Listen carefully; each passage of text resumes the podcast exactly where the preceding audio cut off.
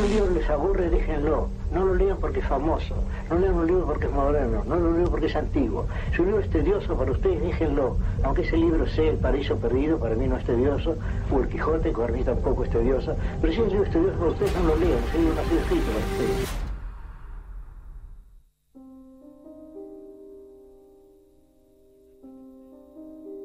Exactamente a 30 minutitos de la hora 22 arrancamos un nuevo segmento literario con eh, la profesional de la casa, la amiga de la casa. Regis. Sí, señor. Buenas noches, Olivia, ¿cómo estás? Buenas noches a ustedes, estoy muy bien. Bueno, se escucha perfecto. ¿eh? Hoy, hoy, hoy probamos Sí. con otra, hoy es de fijo a fijo. ¿eh? Bueno, a ver si nos quedamos con alguna. Es así. Sí. Esta me Esto parece sí, que suena hay, hay que ir, hay, que ir, hay que ir probando. Bien ahí. ¿Cómo estás, Olivia? Yo estoy muy bien, por suerte, con un poco de frío, porque Sí. está empezando la hora polar. Pero lo bueno es que el frío nos da la excusa también de agarrar una taza de café e irnos a leer un libro bien calentito. Es lo que decimos Bien, siempre, siempre. al comienzo del programa. Ah, bueno, acá están los chicos con café. Este, yo no los puedo seguir por la por la dependencia que tengo a la, a la yerba mate, pero bueno, este, ellos están ellos están con sus tacitas de café. Y por acá también bastante fresco. Ayer eh, en varios lugares cerca de, de nuestra ciudad ya nevando. Así que se puso bravo.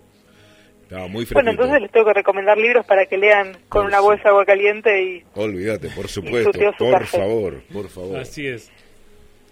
Sí, bueno, hoy primero quería comentar de dos libros que, que me llegaron, que son dos libros que en realidad compré el mes pasado, pero el correo estuvo un poco lento, Mm. que son La campana de cristal de Silvia Plath y el libro de Detrás de sus ojos, que es básicamente el libro en el que se basa la serie de Netflix, Ajá. Vos. que es de Sara Pimboruk.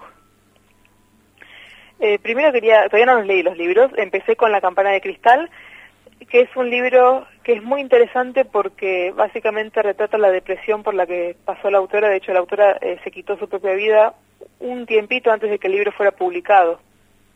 Vos. Eh, por ahí Sí. reconocen el nombre porque era una poeta muy conocida. Sí. Pero esta es su única novela. Y la verdad que eh, uno sabiendo lo que cómo fue el desenlace de la historia de Silvia Plath, lee el libro con otros ojos. Mira vos, y ¿no? nada, quería remarcarlo, pero no es un libro que no se consigue muy fácil. Es- eh, Sí. la, la recuerdo porque este, no, no leí nada de Silvia Plath, pero eh, la mencionan en, en nuestra parte de noche de Mariana Enríquez. Eh, hay un capítulo donde, bueno, eh, uno de los protagonistas está buscando, eh, quiere hacer una exposición con, con todos los poetas que se hayan suicidado, ¿no? Y le recomienda justamente una de esas Silvia Plath. Así que este, hay, hay como esta idea generalizada también con, con, con muchos poetas, ¿verdad? Sí, y además, este, bueno, es un libro que a mí se me ocurrió comprar en base a otro libro, Sí. que se llama Belsar, que es un libro de B.A.R., que básicamente en ese libro mencionan mucho a este otro libro. Mira. y la historia de Silvia Plath. Y la verdad es que yo no la conocía a la, a la poetisa, me sonaba mucho el nombre, pero nada más. Y compré el libro, eh, cuento un poco de qué va, si lo saben. Es de una chica que gana un concurso y básicamente se va a Nueva York para tener como una semana entre revistas de moda y cosas del estilo, pero que está luchando con una depresión interna. Mira, Es, es un argumento simple, pero es, es muy fuerte y además, como yo creo que lo dije en, creo que lo dije en mi cuenta de Instagram, que es arroba ahí puse que el libro en, recién empecé ya lo marqué. Eh, ya Mira. puse algunos post-its, que es algo que no suelo hacer, porque no marco mucho los libros, pero en este caso sí. ¿cómo, cómo, los, quería- ¿cómo los marcas, ¿Sí? Olivia? Eh, con post-its chiquitos, Ah, de está bien. plástico. Ah, está bien, está bien, está bien. Está bien. Sí, sí. Y después el otro es, en- yo lo compré en inglés, pero en español es Detrás de sus ojos, es el libro de la serie de Netflix, que es una miniserie de cuatro capítulos, que Sí. creo que hablamos de esto en algún momento, ¿Cómo era el nombre? A ver. Detrás de sus Detrás ojos. Detrás. sus ojos. Ah, está bien. Es una miniserie que salió hace poco. Ese todavía no lo leí, pero la verdad pinta muy bien y la única manera de conseguirlo es vía Book Depository, así que si lo quieren comprar, lo pueden comprar por ahí, porque acá en Argentina no está traducido todavía. O sea que sería el único medio, ¿verdad? Eh, hasta ahora sí, a menos a que por ahí puedes llegar a estar en Mercado Libre, pero va a tardar lo mismo que comprarlo por Book Depository y Book Depository es más barato. Pero viene en, en inglés nomás. O sea, por ahora está en inglés. Por ahí está, puede llegar a estar en español de España. Ah, bien, bien, bien. Pero bien. en Latinoamérica no, no llegó todavía porque eh, básicamente ahora se volvió mucho más relevante con la serie. Sí, justo ahí estoy viendo, todo. estoy viendo imágenes de la serie. Mira, no la tenía, no la, no la había visto. Ahora la, la voy a ¿Sabes que chequear. Estoy casi segura de que hablamos de eso. Estoy viendo el tráiler, se ve bastante interesante. Es Sí. buenísima, es, de- es un thriller. Mm. Y eso que yo creo que en la literatura hay thrillers muy malos y muy pocos thrillers realmente buenos. Y este tiene pinta de estar buenísimo, por lo menos la serie es muy buena. ¿Y cuatro capítulos? Este... Sí, es cortito. Ah, es cortito. Cortito, pero no decepciona, esa, eso es lo importante, ¿no? No, además tiene muchos giros de trama que no Mm. te esperás, eso es increíble. Qué bueno, te tiene, te tiene atado, Eh, entonces. sí, a mí me, sorprendió, realmente me sorprendió. Bueno, entonces lo vamos a, a chequear. Ya la voy a agregar a la lista, entonces. Ya lo Y tengo sí, anotado. bueno, y de los libros principales de los que quería hablar hoy, Sí. es que en realidad cuando llegaba, ya estaba más cerca del martes, no sabía bien de qué libro iba a hablar hoy, porque esta semana eh, estuve con un tema de salud y no leí tanto. Claro.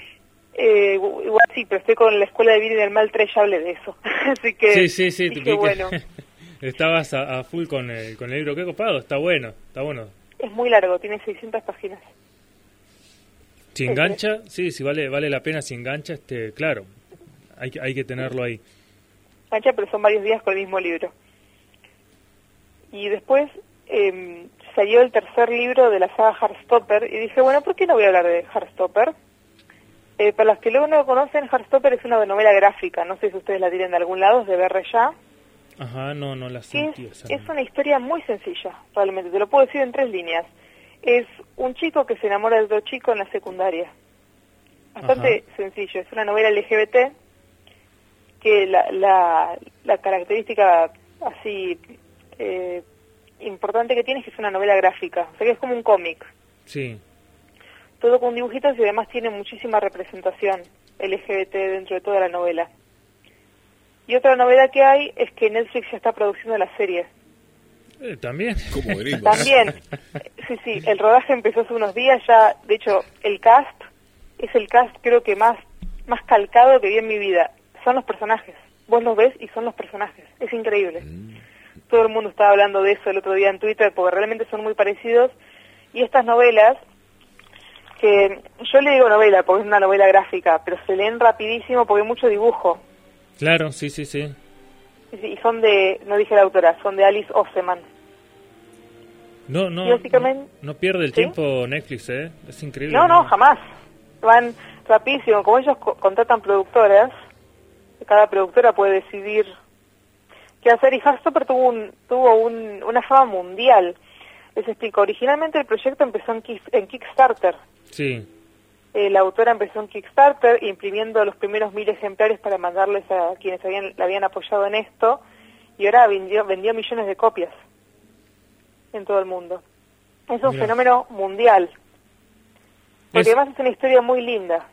Y está, está bueno porque eh, eh, el tema de, de- de poder leer novelas gráficas para salirse un poco, ¿no? De, eh, hasta por ahí sirve para lo que es el, bloqueo lector, por ahí leerse una, una novela gráfica no, no viene nada mal, este sigue siendo lectura, este y como decís vos, es algo que se lee rápido, se disfruta por el tema de las, de, de las imágenes, es otro estilo, no es tanto como el cómic, eh, y, y está bueno tener, aparte vienen lindas las novelas gráficas, Sí, en las novelas gráficas suele haber menos acción claro.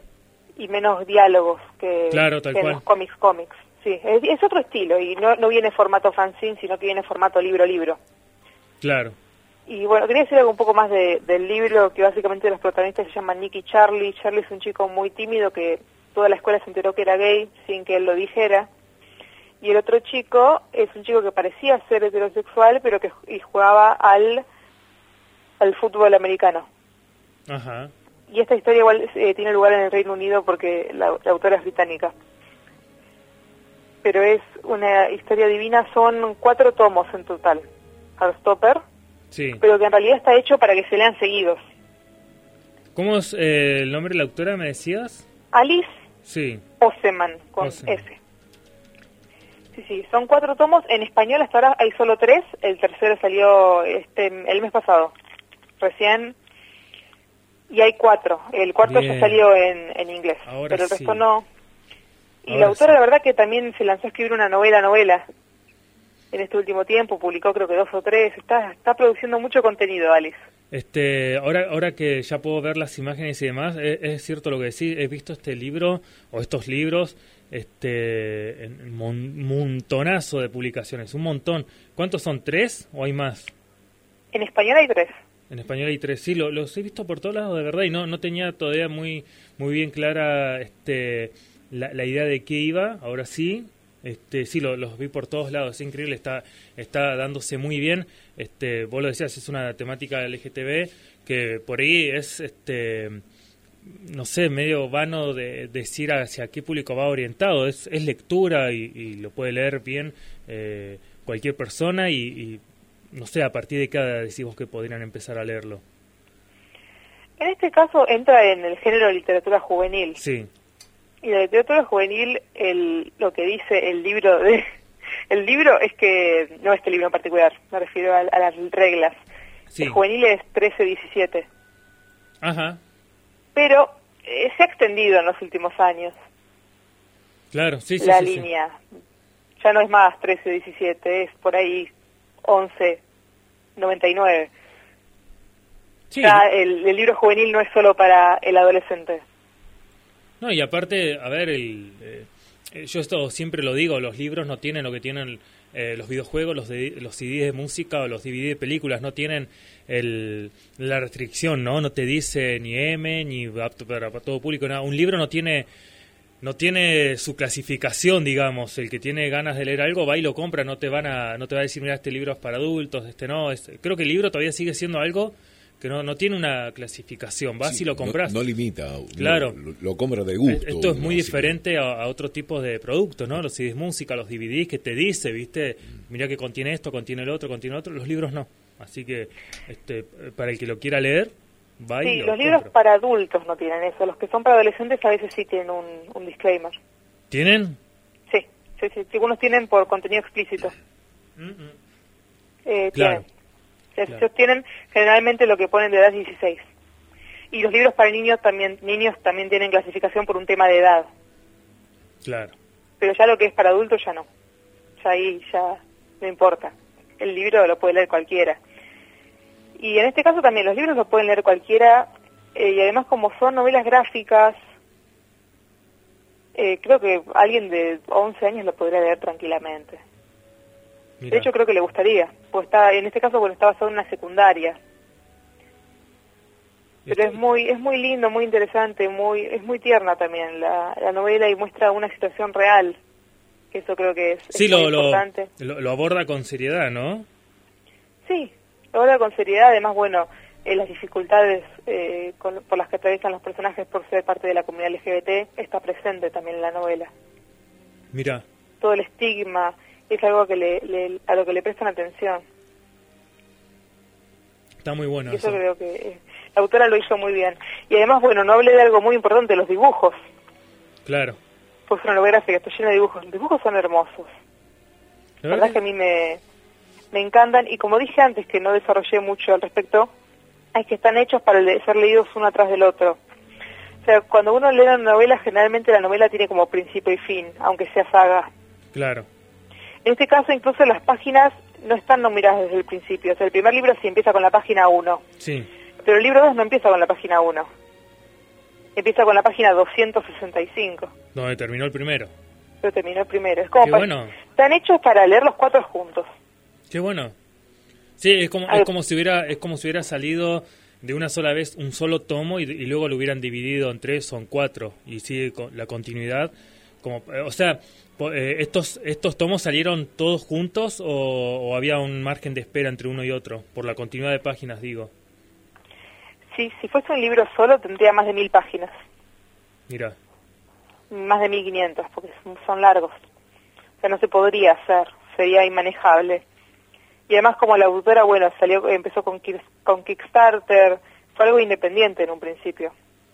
Entonces Mira. también es un tema también de costos. Y además, además también creo que salió por una página web también. vos sabés que lo, lo- con razón lo, lo veía tan, en, eh, por tantos lados a, a, estos libros. Este, que, que bueno, eh, por ahí no, no son muy llamativos el, el tema de la, de la portada, por dibujo. Uno por ahí piensa, se ve algo infantil, pero mirá vos este el tema que abordaba, está está interesante, está muy muy bueno, está. Sí, como yo digo, son una plaga, están en todos lados. Eh, todo el mundo está hablando de, Sí, de porque es un libro que gustó mucho. Es verdad. Y además, novelas gráficas no hay tantas en Argentina. No, y aparte no, no, no sé qué tanto por ahí este eh, aparte de esta, vos por ejemplo, ¿has leído otras novelas gráficas? Sí, sí, tengo algunas para recomendar. Hay una que me van a odiar, pero no se consigue en español acá. Que se llama, eh, eh, sí se consigue en español en general, pero no acá. Se llama El Príncipe y la Modista, El príncipe y la modista. que también es un librazo. A mí me encanta, es de Jen Wen y también tiene, es, es- no es temática LGBT directa, pero está relacionado porque sigue la historia de un príncipe que le gusta usar vestidos y le gusta vestirse de mujer. Mira vos. Y tiene una costurera que le hace todos sus vestidos como él quiere. Mira, Y en ese caso, los dibujos te diría que me gustan incluso más que los de Heartstopper. Porque además tienen unos vestidos divinos. Y en el caso, bueno, de El Príncipe y la Modista, los dibujos son a color. En Heartstopper es blanco y negro. igual en estos casos eh, trabajan por separado el autor y el dibujante, ¿no? ¿O es lo mismo, por ejemplo, en el caso El de, Alice? en una novela gráfica, muchas veces el autor es el dibujante, Claro. como en este caso. Ah, bien, bien, bien, bien. El, el- Alice Oseman escribió y dibujó la historia y Jane Wen también. Ah, bueno, hay otros casos, por ejemplo, viste como Watchmen o por ahí otros otros similares donde hay como un trabajo en conjunto, viste, entre entre el bueno, sin ir más lejos, eh, Maldita no es una novela gráfica, pero digamos los dibujos, viste que es una colaboración entre en- entre dos artistas y, y sale por ahí algo algo copado. Sí, eso también es, es muy propio del cómic también. Sí. Eso de que la historia la escriba uno el dibujo lo haga otro. Novelas gráficas hay autores enteros que se dedican a hacer las dos cosas. También, por supuesto, hay de lo otro. Claro. Sí, sí, sí, sí. Eh, también, bueno, otra novela que también, ya que estamos recomendando novelas gráficas, voy a recomendar las que leí. Hay otra que se llama In Real Life, que tampoco está en español, esa sí no está en español directamente, y que también es de Jane Wen con otro autor, en este caso sí es una cosa conjunta, que tiene que ver con el mundo de los videojuegos y esto de conocer gente en línea. Ah, mira. Sí, es, muy linda. Esta, esta no es tan conocida, no mucha gente la conoce. Yo la compré porque la, vi en, en Book Depository y me llamó mucho la atención en una época que tenía ganas de, leer un poco de, de, novel- de novelas gráficas como para, probar algo diferente. Y después tengo una más que leí que se llama Anya's Coast de Vera Brogsol, que la leí hace muchísimo tiempo, pero también es, es re linda y tiene que ver con una chica que está todo el tiempo con un fantasma. Por eso se llama Anya's Ghost. Eh, está, está Y además me acuerdo que era una chica Sí. extranjera, así que tenía un montón de cosas que tienen que ver con eso de, de ser extranjero en un país. Está, está bueno cómo eh, se van adaptando estos tiempos para llegar a, a más público, porque es, es verdad, ¿no? Eh, si te pones a pensar en general, eh, casi todas las novelas, gráficas, cuentos, historias, relatos, lo que sea, eh, siempre la fórmula es la de siempre, ¿no? El, eh, el chico, la chica, pasa esto, pasa lo otro, y, siempre la, la fórmula casi similar y uno se pone a pensar, necesitas también llegar a otras personas, a otro público y, y ver cómo, cómo lo toman. Y, y está, creo que está bueno, es, es adaptarse, agregar esto lo que decís vos, ¿no? También hablar de las redes, de los videojuegos, de ser un poco más realista de cómo se mueve la gente hoy día, ¿no? Aparte, Este, es como que está bombardeado, ¿no? Eh, la vidriera con tantos libros con esta misma fórmula. Claro, eh, uno lee una, a ver, lee una novela publicada este año, 2020 o 2021, y está leyendo por ahí una historia de romance y no se sale del, de la cita en una cafetería y, y- y nada más, pero eh, está bueno abordarlo de cómo se dan hoy esas cosas, de, de- de actualizarlo un poco para que por ahí los lectores más jóvenes se sientan identificados con eso, ¿no? Bueno, y esta Este, red de conexión que hay en, en los videos, eh, en los juegos en línea, es tremendo. De ejemplo, mis hijos están hablando constantemente con gente que es de México, de Colombia, Sí. de Perú, de todo lado del mundo. Sí, bueno, una cosa que, que, comento antes de, de decir algo más de las novelas gráficas. Sí, Que vos que dijiste eso de actualizar eh, las, las cosas que van pasando en la sociedad. Sí. Bueno, un libro que tuvo un proceso de edición fue Caídos del Mapa. Caídos del Mapa los creo que cualquier argentino que nació después de 1990 lo leyó, porque lo leyeron todos. Lo que hicieron los editores de Caídos del Mapa, que es Kipu, es adaptar un montón de cosas de los libros cuando empezaron a introducirse nuevas tecnologías. Por ejemplo, en los, en los primeros libros que salieron en el 90, eh, los protagonistas tenían Walkman, pero la edición que yo tengo Claro. tiene MP3. Claro. Ah, mira. O sea, le hicieron el, el cambio tecnológico. Ellos usan, bueno, en ese momento el, el eh, MSN, el Skype. Se- como que lo van, a medida que va pasando el tiempo, lo van actualizando a las tecnologías nuevas para que los chicos se puedan segui- seguir sintiendo identificados con esos personajes. Qué bueno. Eso es genial. Y además es una saga de... Yo tengo 11 libros, pero ahora salió el 12. Y- Así que hay un montón. Para los niños lo recomiendo. Es, es increíble. Oh, el tema de la. Bueno, eso va a quedar te- eh, un tema de charla para, para una próxima vez. El, tema el tema de las sagas larguísimas. Ay, este. A mí en algún momento se, quise arrancar con algo de Brandon Sanderson y cuando vi todos los libros que tenía que leer dije, no, mejor no, voy a, voy a esperar que algún día salga alguna serie, porque yo dije, bueno, eh, son tres libros nomás y después me di cuenta que no son, se dan como a nueve, a once, ya no sé cuántos tiene y, y encima que no son pequeños, dije, no, no, no, ya no tengo ganas de leer. Ya cuando van Bueno, interminables... Me llegó Bridgerton 8 y 9. No, no, y la esta otra que está en Netflix, ¿cómo se llama? Este Outlander, ¿cuántas son también? Ah, son un montón también. No, hablando no la vi porque es demasiado cruda para mi gusto. no, pero te- Eh, los pero libros son que un muy son un montón. Sí, son un, un montón de libros. Digo, creo que en, en alguna foto, en alguna publicación vi que eran ocho. Dije, no, o sea, Sí, todavía estoy debatiendo si voy a arrancar con Juego de Tronos y digo, no voy a empezar. To- todavía lo Muy estoy largo. debatiendo. Todavía lo, leí Fuego y Sangre nomás, que pero digo, estoy preparado, pero bueno, qué sé yo. Será en, en otro momento, pero sagas tan largas, no, no, no, no. Lo, más eh, extenso que he leído han sido cuatro libros nomás de una sola saga y con cuatro estoy satisfecho. No, no podría leer eh, más. Por lo menos, a ver, cuando vos querés empezar con una saga que ya está hecha, ya está terminada, diferente si las vas siguiendo libro por libro, que te deja descansar, ¿no? Hasta que sale el próximo. Pero cuando querés arrancar una saga que ya está hecha, es como que... Y, y sí, tenés un continuado bastante importante. No, me pasa igual con las series, ¿eh? Yo quiero arrancar una serie y si ya veo que ya lleva Sí. seis temporadas, siete, ya no, no tengo ganas. Si no, eh, no, no, no tengo el tiempo para una super maratón, digamos. No, no me dan ahora los tiempos para una, una maratón. Mira, yo el año pasado empecé a leer Cazadores de Sombras. Uh, también. Y este año Percy Jackson, que tienen como 15 libros cada uno, imagínate. No. Bueno, una cosa más que quería comentar antes de que me olvide es que justo hablando de todo lo que es cómic, novela gráfica, Sí. hace unos días, gracias a la insistencia de bastante gente, incluida mi hermano, que él no le gusta leer, pero esto lo tiene, eh, me descargué Webtoon. Ajá. Webtoon es como Wattpad, Ah, mira. pero de novela gráfica barra cómic.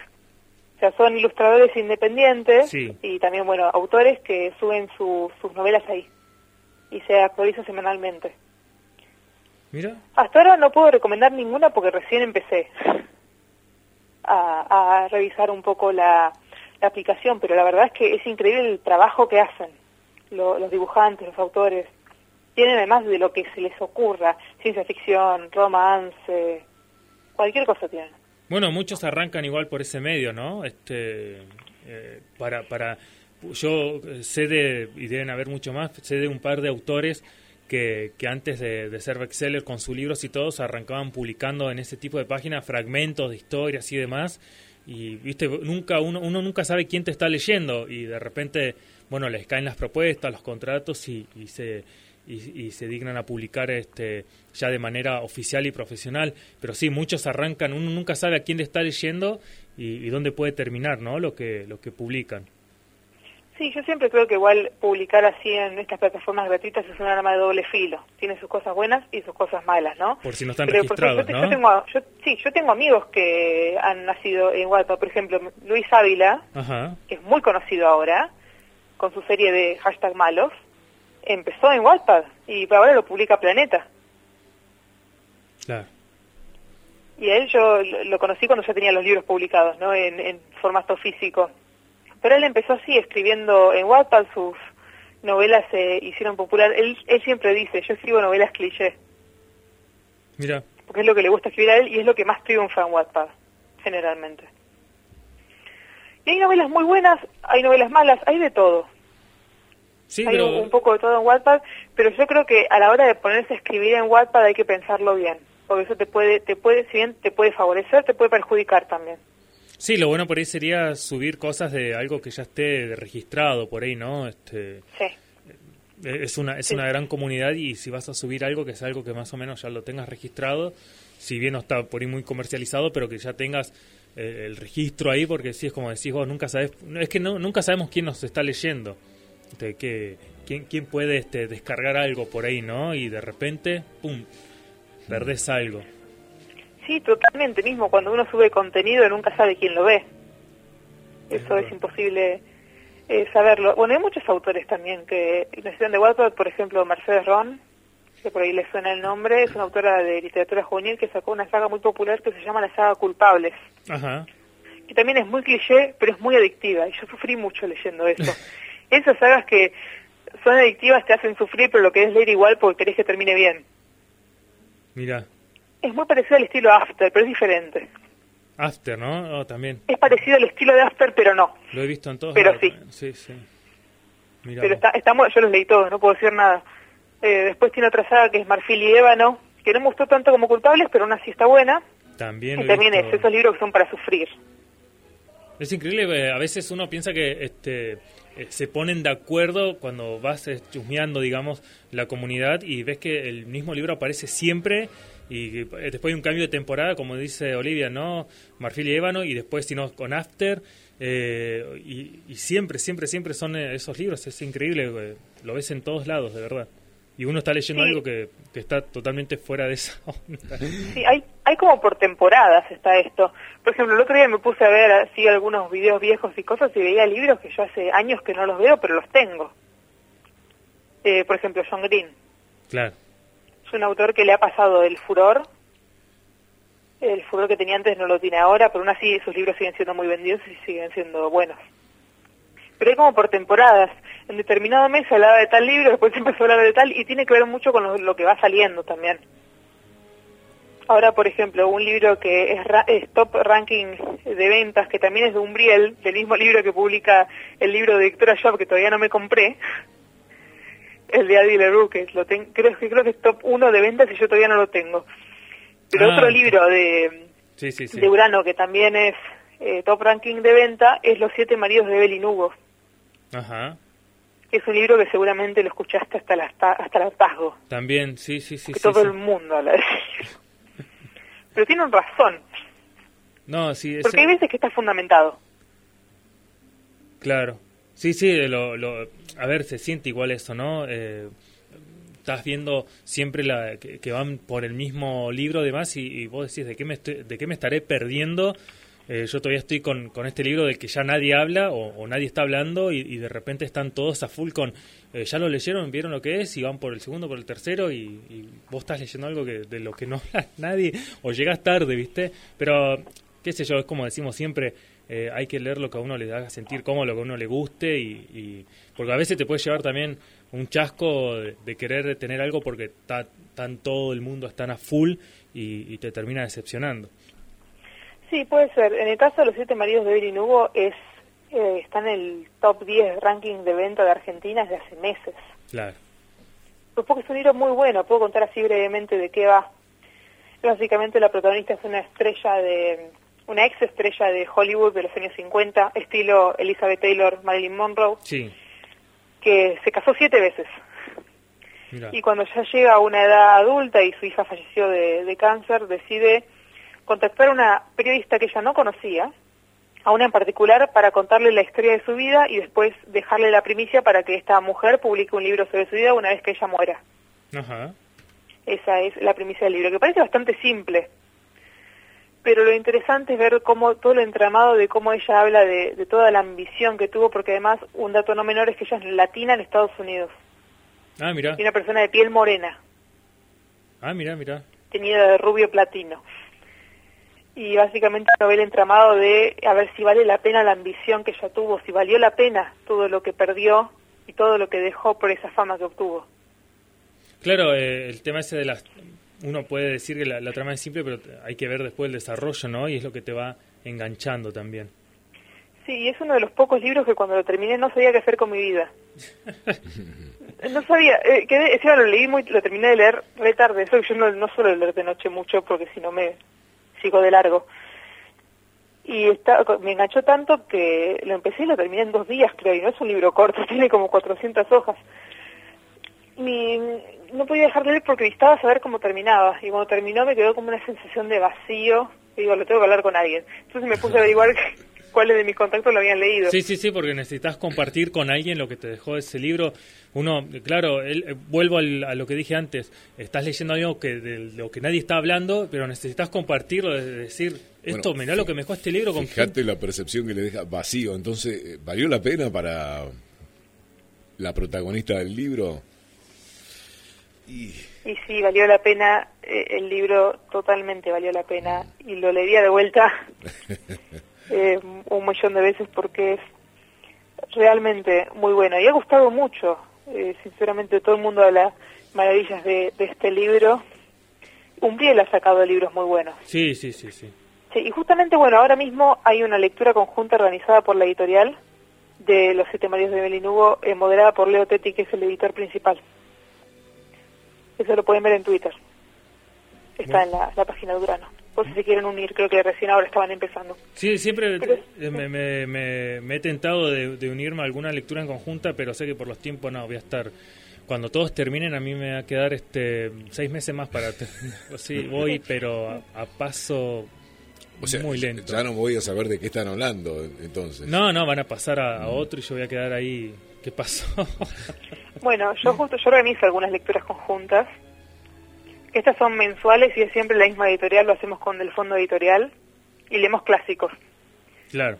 El mes pasado leímos Las aventuras de Sherlock Holmes, eh, donde básicamente debatíamos viernes, sábado y domingo cada día de esos uno de los relatos, de los 12 relatos del libro. Y este mes nos toca eh, del arte de la guerra de Maquiavelo, uh.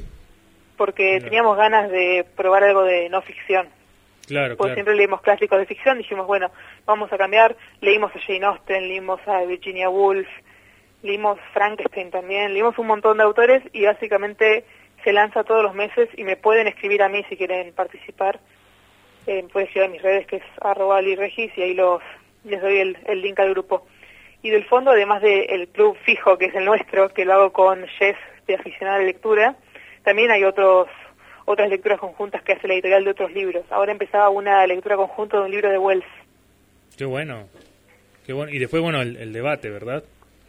Sí, los debates normalmente, cuando no son cuentos, porque cuando son cuentos es diferente. Cuando son novela, lo, fragmentamos el libro. Eh, generalmente duran cuatro semanas, máximo, porque si no después se va demasiado. Es así. Y debatimos solo los domingos. Bien, Para que sea solo un día y el grupo está cerrado, o sea, nadie puede escribir durante la semana.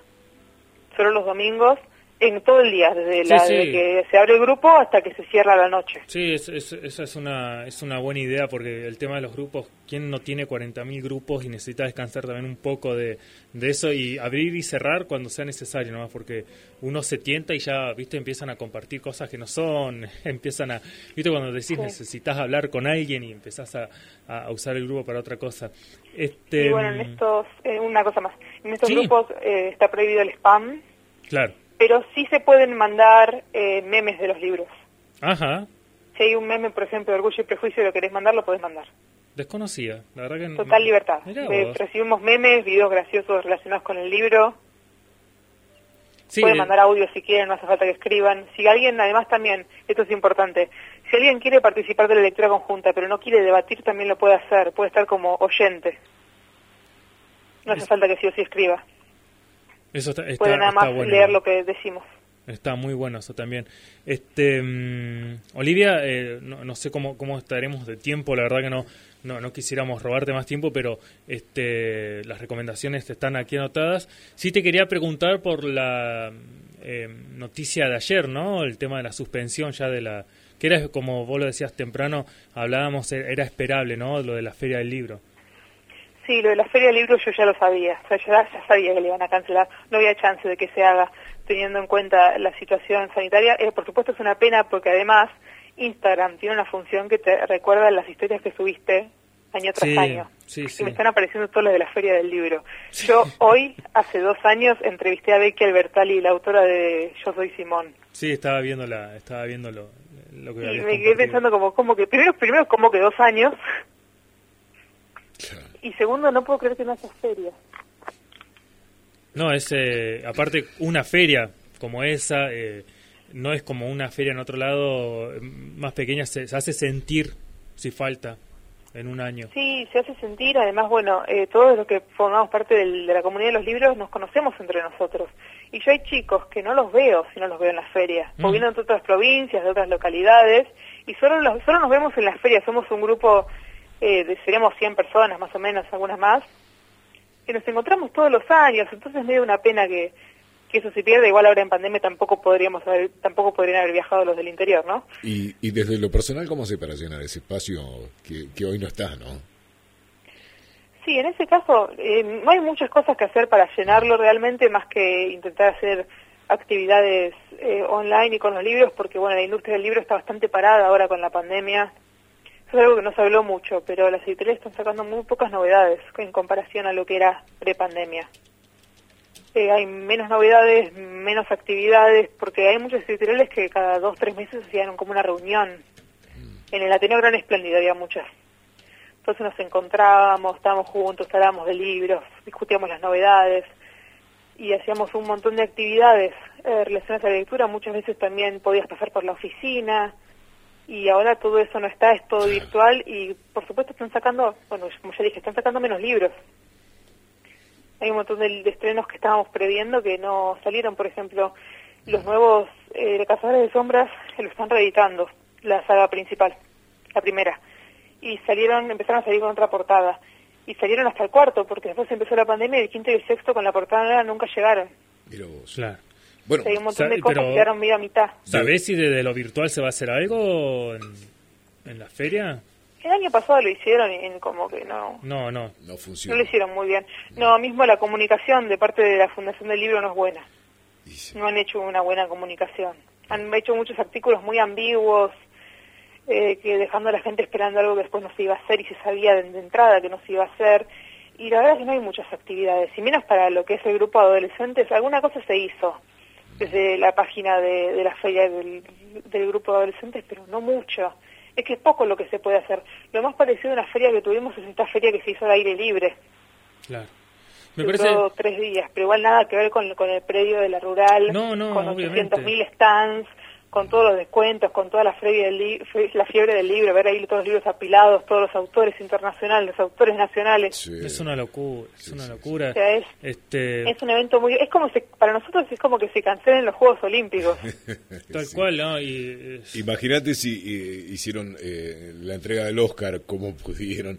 No me quiero imaginar este lo que sería la, la Feria del Libro Pero pasa que hasta hace poco veíamos estos, eh, yo le digo experimentos sociales porque no sé qué otro ¿cómo se le puede llamar esto, esto que hicieron en Europa con el tema de los conciertos? Que uno creo que hicieron en España y el otro no sé si lo hicieron en Alemania, que era para ver qué salía de esos shows, ¿no? Masivos. Uno creo que era con 9.000 personas y todo ok. Y yo decía, pucha, pueden hacer este, este experimento en Europa con un concierto que no, no, no se debería hacer.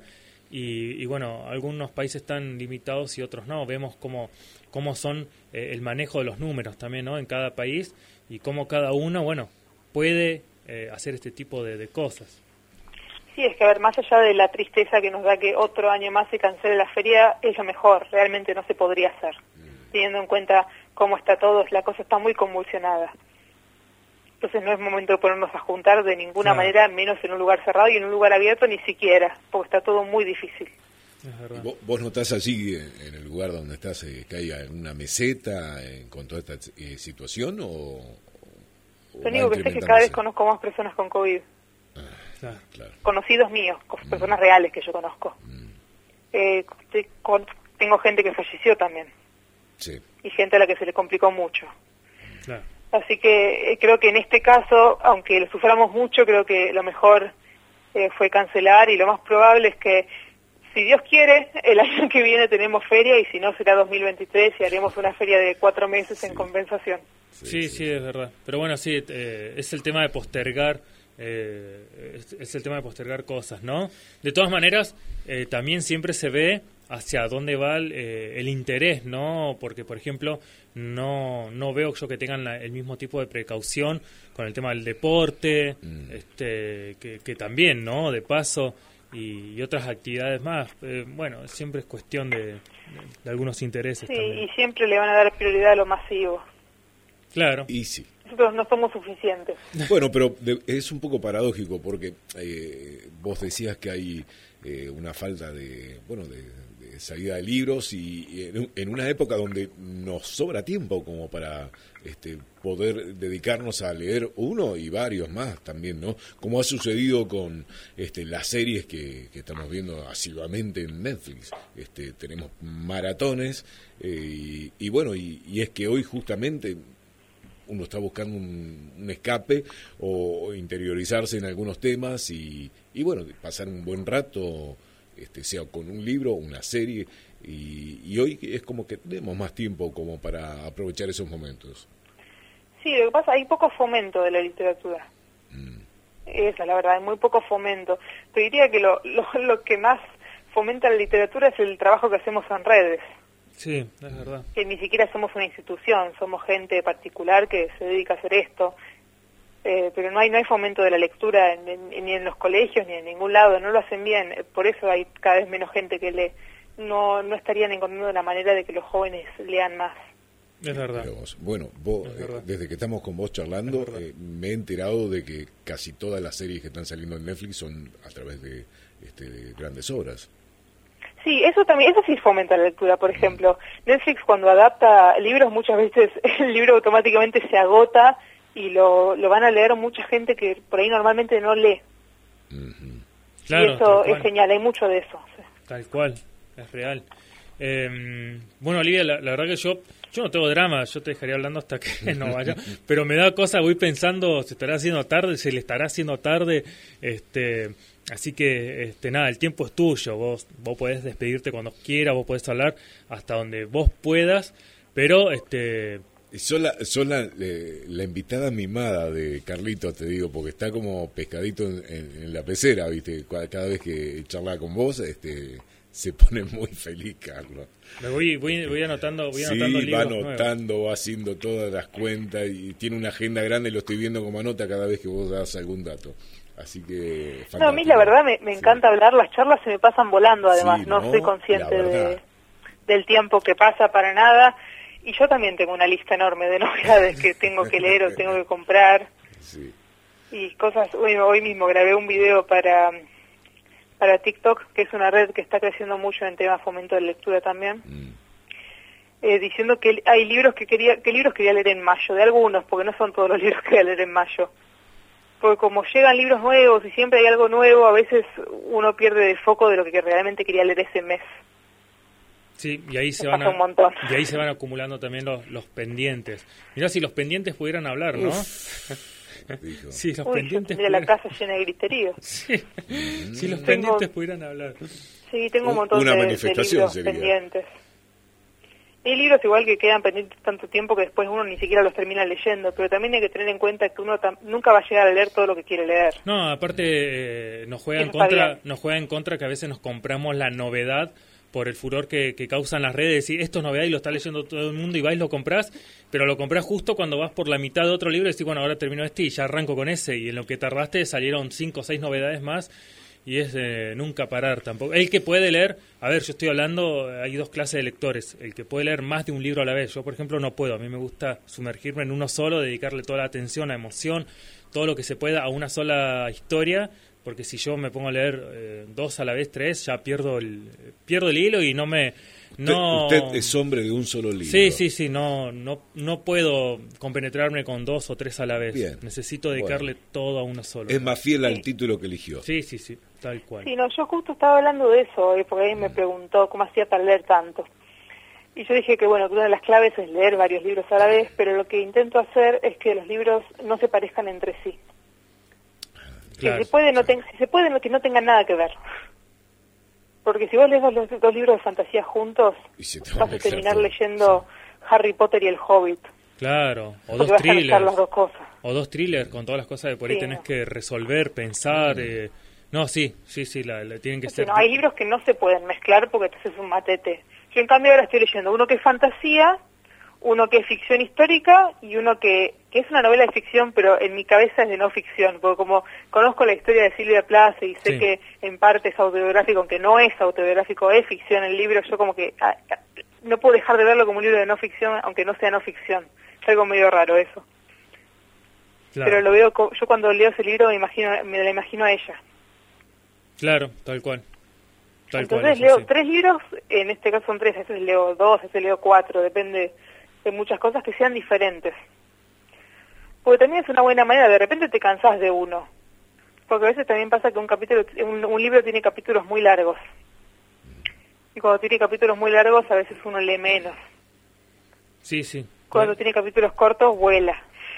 Sí, eso, eso, lo, eso es lo mejor, ¿no? Lo que uno busca por ahí, eh, capítulos eh, cortos, eh, no digo que vayan directo al grano, pero que sea la lectura más, más ligera. Eso está bueno. Pasa otra cosa. los- Pasa otra Yo defiendo los capítulos cortos. Los capítulos largos no me suelen gustar porque me... Porque además uno cuando lee un capítulo corto dice uno más. Claro, Cuando ves que es largo, no. Sí. De repente sí, bueno, no, porque no voy a dormir más. y estás buscando el, el punto aparte ya para dejar ahí marcada la hoja. Sí, porque además, bueno, un gran debate. ¿Puedo dejar un capítulo a la mitad o no? Y A mí no, me cuesta. no, De- depende, depende de dónde termine, ¿no? También. Y yo creo que uno está mirando, quedan 10 páginas más y ya termino este. ¿Para qué me metí a leerlo? Uno dice, ¿no? Sí, me, pasa, me pasa un montón eso. De repente digo, ¿por qué empecé otro si tienen Sí, 30 páginas cada capítulo? Bueno, la, la broma recurrente de, de Tolkien para describir este en 10 páginas cómo, cómo Frodo y Sam prendían una fogata es, es verdad. Sí, son 10 páginas de descripción de cómo prendían una... Y eso es posta en un capítulo de 35 hojas, ponele, ¿viste? Vos decías, ¿por qué tanto? Es increíble. Este, pero es bueno, pasa, ¿no? Es, es otra, otro tipo de, de lectura también. Sí, totalmente. Pero yo creo que leer varios libros a la vez se puede, pero que sean diferentes. Si son parecidos, estamos en problemas. Me ha pasado de mezclar todas las historias, no entender nada. Pero hay que, y principalmente también para leer más es distribuirse su tiempo de lectura. Encontrar tiempo para leer, porque tiempo tenemos. Si tenés tiempo para verte 18 temporadas de Grey's Anatomy, tenés tiempo de leerte Harry Potter. tiempo tenés. El tema es que se lo quieras dedicar a eso, ¿no? Sí, tal cual, tal cual. Aparte uno quiere hacer de todo en un día también, quiere, quiere abarcar todo lo que todo lo que le gusta y bueno, por ahí, ahí es cuando dice el tiempo no no alcanza. Este tiempo, mira, es increíble. ¿Cómo estamos? sé ni qué hora es, no, 46 minutos llevamos ya. Bueno, pero 46 minutos hablando de libros, algo productivo. Es algo Sí, productivo, sí. sí. Bueno, hace un ratito dijimos, hola Olivia, ¿cómo estás? Y ya estamos 46 minutos. Qué rápido se nos pasa la hora con vos, Sí, Olivia. además hablamos de todo. Sí, es Hablamos de novelas gráficas, de Sí. unos libros que, que pedí, de novedades, de la feria del libro. Está bueno. No, nos saluda Alejandra Márquez, dice que está fascinada, ¿no? Este, con, con las recomendaciones de, de Olivia y bueno, nos agradece la oportunidad de, de poder escucharte justamente, eh, que, que siente, ¿no? Que, que, que sos una apasionada de la lectura, dice, nos dice Alejandra, así que está, está buenísimo eso, se, sí, sí se bueno, nota. le mando un saludo a Alejandra y a- siempre agradezco que, que se note, bueno, que se note la pasión principalmente, porque a mí me encanta. Yo estoy casi todo el día hablando de esto, generando contenido nuevo eh, para mis redes, pensando en qué puedo grabar ahora. Eh, es, es, es mucho trabajo, pero a mí a la vez no, no, no me pesa como trabajo. Una vez mira la cantidad de horas que le dedica a esto y me dice, pero ¿por qué haces eso? Claro. O mismo un amigo que me dijo, "¿Vos ¿cuántas páginas lees por día? Claro, no es Y cuando le dije y cuando le dije nada más 100 a 150 me dijo cómo que nada más. O sea que no, no, no le erramos a la... eh, si alguien notó la cortina de, de fondo cuando, cuando sale el segmento de Olivia, es de la película La ladrona de libros. Ajá. No es coincidencia. sí. ¿Sabés que tengo pendiente ese libro? Lo tengo que leer hace un montón de años. Otro, eso también pasa, de los eternos pendientes. Los eternos pendientes. El libro que vos decís, lo voy a leer, pero después no lo lees más. Bueno, cuando... Es que también no lo agarré cuando estaba de moda.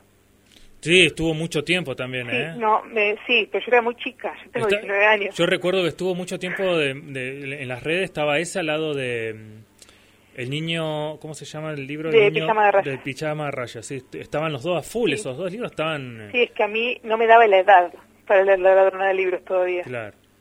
no me dan los años. Niño de pijama de rayas sí lo leí, lo leí igual tarde, cuando ya había pasado eh, todo el furor. Es que uno a veces también dice, voy a leer este libro que salió hace tanto tiempo, y sí, hay que leerlo igual.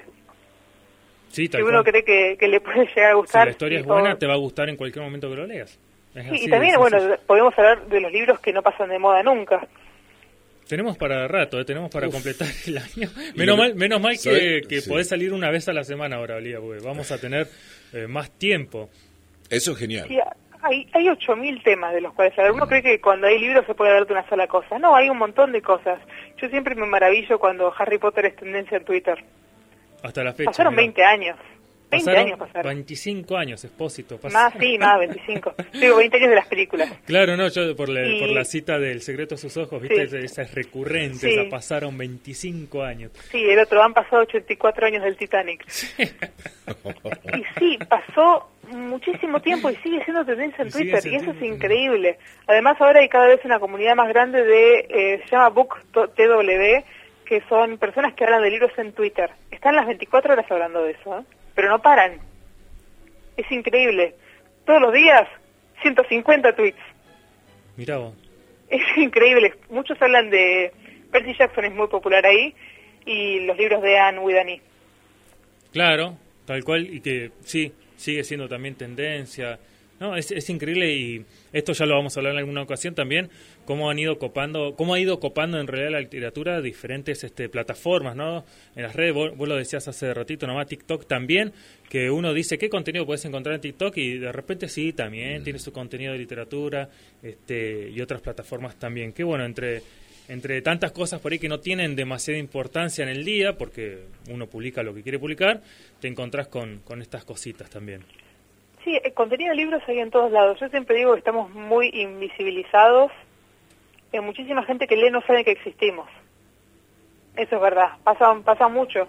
Y la verdad que en, en BookTok, que sería el TikTok de libros, eh, hay mucha gente que está yendo muy bien. Están teniendo es, más de 100.000 seguidores. Claro. Incluso ha llegado al medio millón, que para mí es increíble. Alguien que hable de libros medio millón me parece mucho. Sí, Eh, pero pero se puede. Eh, igual ser creador de contenido de, de libros en una plataforma que es, es de otra cosa es, es muy difícil. Es muy difícil crecer y que realmente te encuentre la, pers- la- que te encuentren las personas eh, a las que les guste la literatura y que también tengan ganas de ver contenido de libros y que les guste obviamente lo que haces y que te conozcan, ese es el tema. Que es muy difícil que te conozcan como creador de contenido de libros claro. mucha gente es ajena a este tipo de contenido. Se entera de casualidad o porque conocen a alguien que lo hace o porque un día vieron un posteo. Pero hay muchos lectores que no saben que existimos, que no saben que hay una movida juvenil en la Feria del Libro que es enorme, que somos todos amigos, tenemos grupos de WhatsApp enteros donde hablamos de libros todo el día. Y eso existe. Está bueno. Y Y, está. aparte, de alguna manera esto contagia y se va fomentando cada vez más la lectura. Este... Qué, qué impresionante, ¿no? Nos, nos pasa los días jueves con Aquiles. Sí. Tratamos de arrancar cada vez más temprano y terminamos pasar a las 12 de la noche. Bueno, es ten- tenemos la recomendación detrás de sus ojos y la campana de cristal. No, y yo posteé también lo- lo- Sí. los otros que, que mencioné, igual están todos posteados en, en, el, Genial. en el Face, igual con el link de ella para Porque que la visiten siempre en pasa Instagram. esto, ¿no? Cuando le dice, creo que leí casi todo y te- viene alguien, leíste tal y, te- oh, y, y ahí te das cuenta que te, te queda, pero todavía mucha... No, te queda la vida. Uf. A veces me pasa cuando me paro en la... Yo voy bastante al, al Ateneo que está en Belgrano, Mm, que es uno bastante grande de dos pisos. Que en la parte de arriba tienen los libros juveniles. Porque si voy al libro adulto ya no reconozco ni la mitad. Porque si bien leí bastante, son muchos. Y me paro enfrente del cosa juvenil y eh, yo tengo ganas de algún día poder pararme enfrente y decir, leí la mayoría. Pero Mirá, es imposible. mirá no hay forma. No se puede. El ritmo es imposible. Vos ves, de repente decís, ves un libro y decís, ¿y este cuándo salió? Y de repente salió hace cinco años y vos nunca lo viste. Entonces es muy difícil mirar eh, la- las estanterías de la, de la librería y ver que leíste todos los libros, porque es casi, te diría, imposible. Lo que uno sí puede ver por ahí en la mesa de novedades, digo, bueno, leí, todo, leí varios de la mesa de novedades, pero de la mesa de los libros, libros, está llena de novedades, además, no sé cuántos libros se publican exactamente por año, pero ahora Planeta bajó mucho el ritmo de publicación, están sacando más o menos 10 a- de 10 a 20, pero Planeta antes de pandemia sacaba más de 100 libros por mes. Mira. Sí, sí. todos eh, sellos, ¿no? Planeta es un grupo, tiene 8.000 sellos, mismo con Penguin, con Océano, tienen muchos sellos. Pero por mes se deben publicar fácil 300, 400 libros a nivel país. Mi Dios. Es un montón, porque hay, cada vez hay más editoriales también. Mm. Uno cree que no, porque conoce las más grandes. Planeta Penguin. No, y, Océano. y eso que creo que la semana Urano. pasada comentábamos que eh, había sido titular ¿no? en Infobae, me parece, que estaba complicado ¿no? el movimiento editorial en el país. Habían tenido un- una fuerte caída, ¿no? un, un porcentaje grande, pero eh, bueno, esto es eh, relacionado justamente con lo que estamos viendo hoy día. A- afecta este, a muchos. Pero bueno, libros siempre va a haber. Libros siempre va a haber y yo creo que hay que pensar, repensar la manera en la que fomentamos la lectura para lograr. Yo creo, yo creo que se puede lograr. Sí, sí. Volver a la, a la fiebre del libro, creo, que- creo que fue en el siglo XVII. Hoy, se- hoy se fomenta de Que una las manera personas- más atractiva, así que le llegás a la, a la la- gente por sí, las igual redes. hay cosas que, que han ayudado mucho, por ejemplo, Wattpad ha ayudado muchísimo Claro. eh, a esto, porque mucha gente empezó leyendo fanfics de Harry Styles y de repente terminó eh, metiéndose en el mundo de la literatura también. Yo también digo, los fanfics también son literatura, aunque la gente que diga que no. Claro. O sea, es, esas plataformas, si bien son muy criticadas por los lectores así de mano dura que dicen, no, lo mejor son los clásicos, no, lo mejor son los libros de en serio. Esos también son libros de en serio. Sí, es otra manera. Son libros ¿no? de verdad, es otra manera de leer. Yo leía fanfics hasta las 5 de la mañana cuando era chica, los leía incluso en, en videos de YouTube, no me van a poder creer.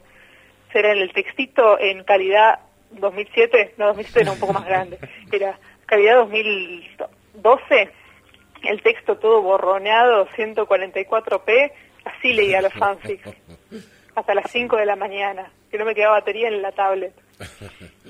Y hay maneras, yo creo que hay, hay maneras de, que hay que pensarlo de otra manera, como fomentar la lectura, pero creo que se puede hacer.